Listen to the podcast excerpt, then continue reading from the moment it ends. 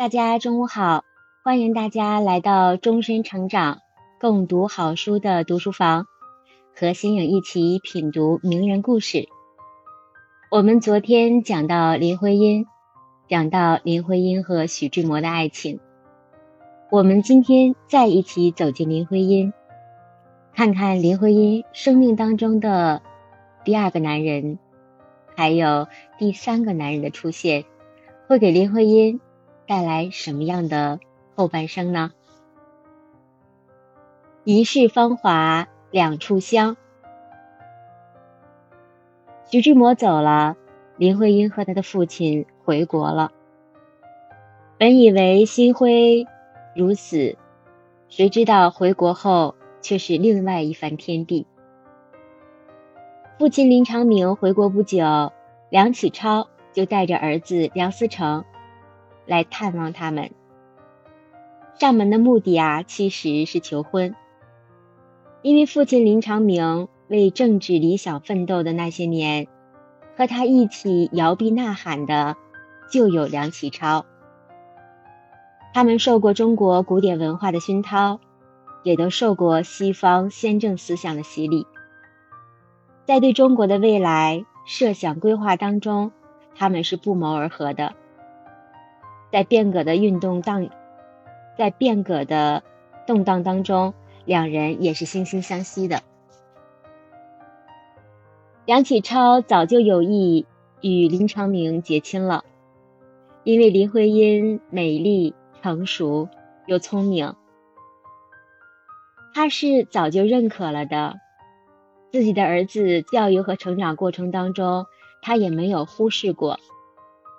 一个家有小女初成长，一个庭中少年多义气，正是门当户对，又能心意相通。所以，对于梁启超来说，这样的婚姻总是不错的。那在林徽因十四岁的时候，梁启超就带着十七岁的梁思成来拜访过。那时候的梁思梁。那时候的梁思成啊，是志气未脱，对婚姻和爱情是不以为然，但一见到林徽因，却是刹那开花，怦然心动。只不过双方年纪尚小，父辈只能做细水长流的打算。当然了，梁家和林家两小的婚事，本来就是梁启超有情，林长明有意。双方家长惺惺相惜，但现在呢，经历了伦敦那一场风愁云动的收场，父亲林长明不确定女儿的心愿，他的心是在徐志摩那里，还是另有他意？所以父亲林长明有一些犹豫了，因此他就和老友一起商量。最好呢，还是顺其自然。梁启超非常的民主，马上就同意了，并且安排林徽因去了北京，入了女子中学去读书。这对于林徽因来说，这场交流简直是红妆少女依然啊，激情青年不在，换了一个翩翩的少年，由徐志摩换成了梁思成。翩翩少年没有激情和浪漫，不像徐志摩一样，但也没有撕破世俗世俗的那种不调和。毕竟他有这样的家世背景啊。所以林徽因和梁思成聊天的时候，并没有电光火石般那种感觉，就像老友重逢、知己一般，非常非常的平和。父亲林长明的事业在上海，林徽因呢不得不独居一个人在北京。梁启超成了林徽因的临时监护人。也正是这样的好时机，又是近水楼台，梁思成非常非常的畅意。书中当中有一句描写的非常唯美，说：“烟光摇曳，岁月蹒跚。”可最初的心痛，到底是远了。面对着一个阳光少年，林徽因是越发的确定，过去的终究是一场镜花水月，留着青春的纪念是好的，却当不得真啊。这个时候，他遇到了梁思成，开始反复的，心里进行了一些情感的斗争。几年的朝夕相处，终于换来了耳鬓厮磨。两人第一次的约定，他们就去了太庙。刚一进门，梁思成忽然就不见了人影，林徽因到处的寻找。猛然听到头顶有人喊自己的名字，抬头一看，梁思成正爬在树上，黑黑的、傻傻的冲着他笑。这个时候的林徽因心里忽然一暖，感情瞬间就沦陷了。在这一段描写当中，脑海里边瞬间就出现了他俩一颦一笑的景象。这种爱情的美是非常柔和的，它没有他林徽因和徐志摩的那种轰轰烈烈、那种炽烈。别过那康桥的航向，林徽因对梁思成越来越认可，不是诗情画意，更像是青山流水，不朦胧，却更有一番直率而真实的意境。更有一种两小无猜的浓情。这个时候的林徽因对一段往事是记忆深刻的，以致后来经常对朋友笑着说：“梁思成当时是傻里傻气的。”梁思成则无比骄傲的对林徽因说：“那可是后来，你还是爱上了我这个傻小子呀。”林徽因和梁思成之间很少有那种鱼雁往还，更多的是自然的接触。他们一起出去玩，一起讨论未来的方向，一起笑对蓝天，一起思对湖水。林徽因呀，到底是小女儿，她是很会享受那种被宠的感觉的，所以每次约会呢。她都要细心的打扮，任由他们在门外等上天荒地老。我们昨天在写到，呃，林徽因小的时候被宠的感觉，大家还记得吧？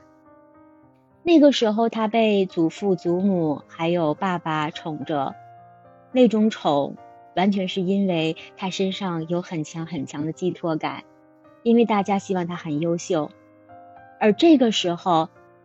在恋爱期间，在这个男人的怀抱里，这种被宠的感觉是柔软的，是没有任何的压力的，所以他很享受这种状态。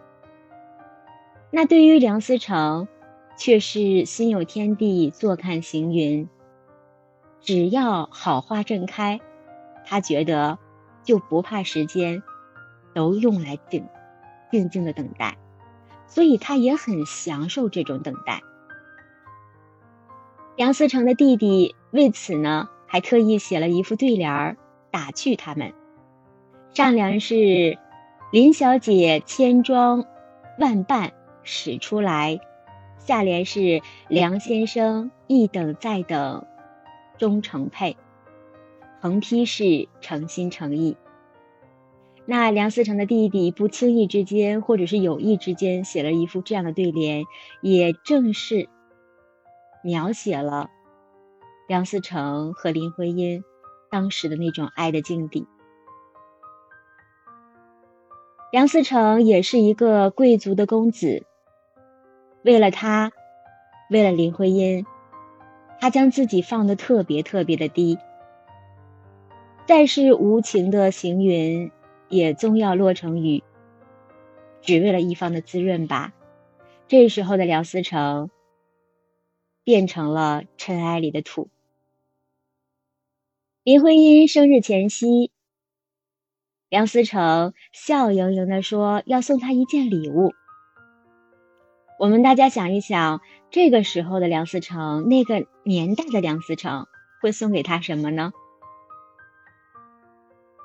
送的是一枚铜镜，看起来啊，像是一个古董，卷草花纹雕饰和飞天浮雕古意幽深，可上面呢，却分明的写着“徽因自荐之用，民国十七年元旦思成自荐，并着以送之。”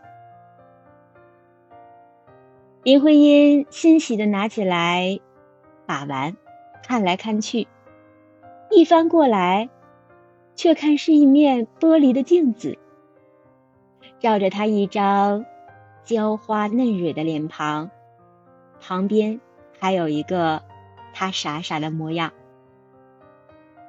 梁思成说：“这是他在美术学院工作室里用一周的时间做的，从雕刻。”到打磨、翻砂，到仿古处理，都是他亲力亲为。我们在这里可以看到，梁思成他也懂得浪漫，只是他的浪漫很务实。他虽然没有徐志摩的诗情画意，但是他也很懂女儿心。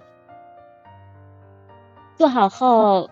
梁思成特意拿给研究东方美术史的外国教授去鉴定，教授不懂中文，又没看过玻璃，看那雕刻的设计和铜镜的成色呀，这个时候真是满腹的狐疑和猜测。他想，可能是北魏时期的作品吧，觉得这是一个古镜，是一个古董。梁思成马上翻过来。把玻璃给教授看，教授是又气又好笑，送给他一个字就是淘气鬼。可以看出梁思成是多么的用心，将一个玻璃镜子和一个古铜镶嵌在一起。那梁思成眉飞色舞，描绘了这个镜子的整个过程，就像描绘似乎是一件艺术品一样。在林徽林徽因的心中，已经是尘埃落定了。林徽因知道这是梁思成送给她的定情信物。铜镜自古最托情，一定是终身的白头为盟。就这样，梁思成和林徽因没有那种夜里水水里的风吹浪起。惊涛破碎，一切仿佛都是淡淡的，但实际呢，是浓浓的甜，慢慢的沁人心脾，让人不能自拔。仿佛海棠花没有甜蜜的香甜，但绝对是嫣然一笑竹篱间，桃李漫山总出俗。这就是他们的相识。我们再看看他们相知，再看看他们相知的前夕，诗情画意的许志摩在干什么？望远山，碧山如今残翠；看秀水，风流如今只剩漩涡。徐志摩呀，终究还是放不下林徽因。偏偏此时呢，又听说了梁思成和林徽因的事情，他真是越发的焦灼，难受极了。所以他决定放弃没有学成的学业，去回国。这个徐志摩他到底要干什么？学业都放弃了，难道他想大闹人家的洞房吗？我们一起来看一看。徐志摩怎么想的？他的内心说：“只要他们一日未婚，那他的心梦就可以谱成一首诗。”所以临行前，他和狄更生谈及了自己的心事。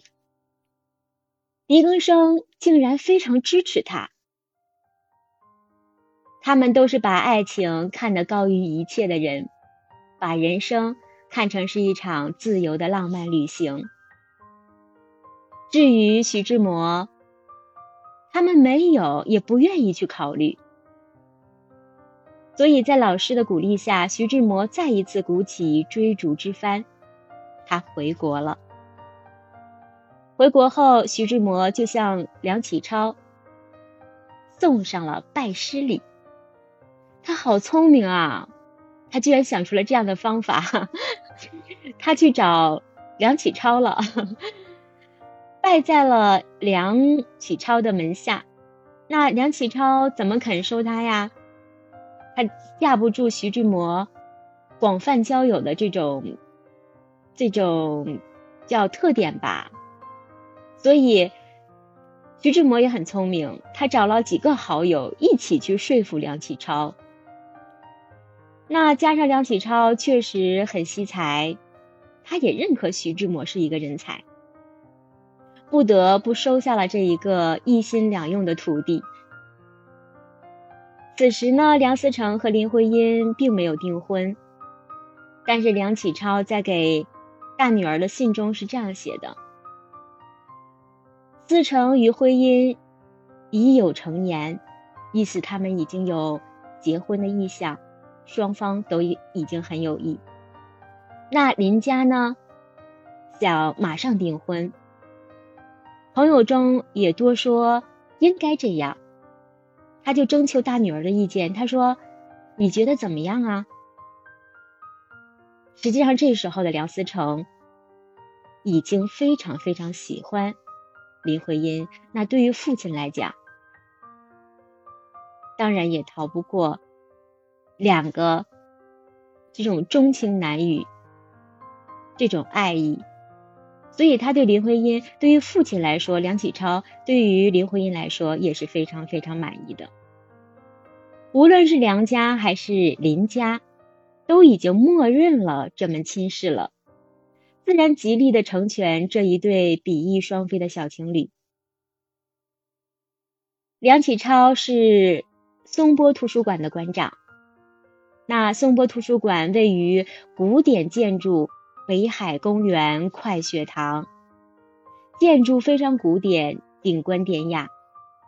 为了约会方便呀，梁思成拿了图书馆的钥匙，在周末不对开对外开放的时候。两个人就在快雪堂里面甜蜜的约会。本来是两个人出双入对，你侬我侬。徐志摩知道了，也赶来凑热闹。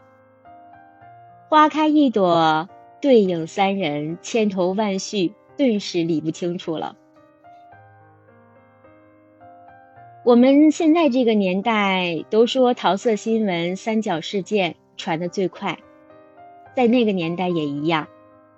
很快，父亲梁启超便知道了徐志摩的行为，他给这位才华出众的徒弟发出了警告信，信中是这样写的：说若沉迷于不可求得的梦境，挫折数次。生亦尽矣，都已赴死。死未无名，死犹可也。最可畏者，不死不生而堕落，至不复能自拔。呜呼！志摩，你可惧怕？他意思就是说，你再这样沉迷下去，你挫折数次又有什么用呢？你是无济于事的。最后你还是会败下来，难道你还不惧怕吗？老师虽有私心，倒也说得诚意。既然结局已定，何必如此自毁呢？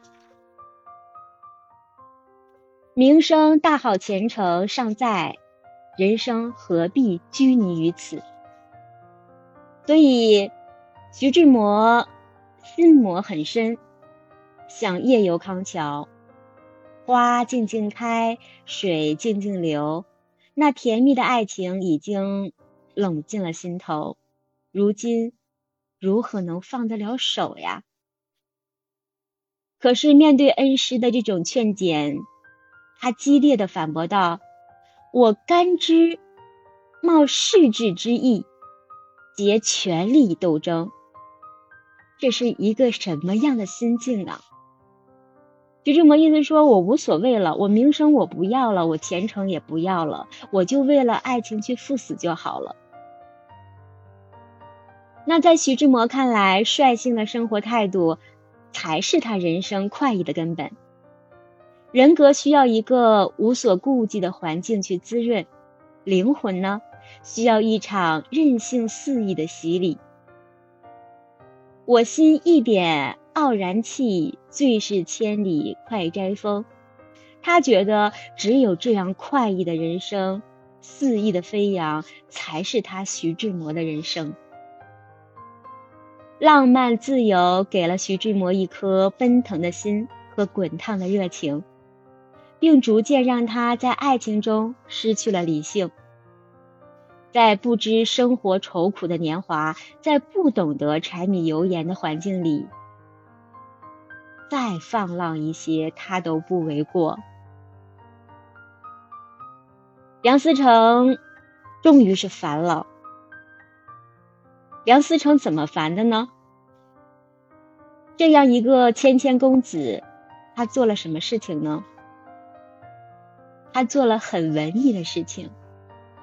他在他们的房间门口贴了一个纸条，这个纸条是用英文写的，意思是情人不愿受干扰。他写给徐志摩的。